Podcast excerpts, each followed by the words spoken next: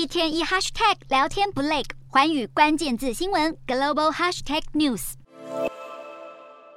马斯克接管推特以后，扬言要建立一个言论完全自由的社群平台。不过，近期乌克兰媒体却发现，推特疑似阻止用户从乌克兰进行验证，注册新账号时也不能使用乌克兰国码三八零，反倒是俄罗斯的国码还可以继续使用。事实上，马斯克过去曾建议乌克兰应该将克里米亚让给俄罗斯，以终结这场战争。不过，这番言论却遭到乌克兰人群起挞伐。现在，推特又限制乌克兰用户的功能，恐怕又要再掀起一波反对声浪。而遭到推特钳制言论自由的，似乎还不止乌克兰人。先前，一名美国大学生史维尼创建了机器人账户来追踪马斯克的私人飞机动向，吸引大批用户追踪。马斯克曾私下要求关闭账户，甚至表示愿意支付五千美元，却遭到史维尼拒绝。如今，这个账号也难逃被停权的命运。